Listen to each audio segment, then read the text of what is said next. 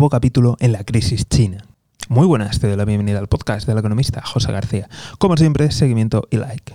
Hoy hablamos de la filtración de una posible emisión de bonos supermasivas para hacer frente a la posible recesión en China. Y es que verás, según algunas fuentes chinas, el país se plantea emitir bonos por valor de 220 mil millones de dólares, los cuales serían empleados para obra pública e infraestructura además de ayudar a los gobiernos locales. De esta forma, China trataría de hacer un aterrizaje suave de su economía, que se ha visto afectada por el COVID y también por la burbuja inmobiliaria. ¿Crees que estos paquetes de estímulos pueden ayudar a la economía china? ¿Es posible un aterrizaje suave de su economía? Ya sabes que tienes los comentarios a tu disposición. Desde aquí estaremos muy atentos y si no te quieres perder nada, seguimiento y like. Nos vemos aquí en el podcast del economista José García. Un saludo y toda la suerte del mundo.